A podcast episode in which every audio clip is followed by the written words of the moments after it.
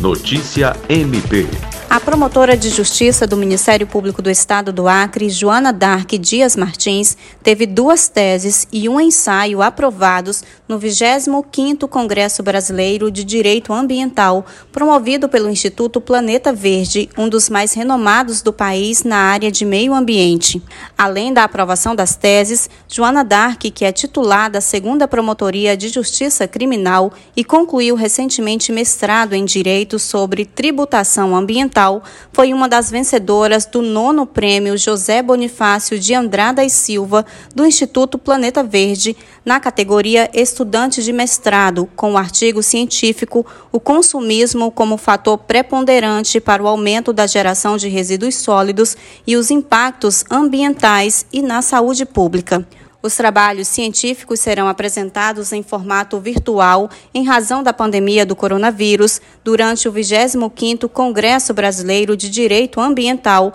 que acontece de 30 de outubro a 1 de novembro e terá como tema central Meio Ambiente e Saúde, o equilíbrio ecológico como essencial à sadia qualidade de vida. Kelly Souza, Agência de Notícias do Ministério Público do Estado do Acre.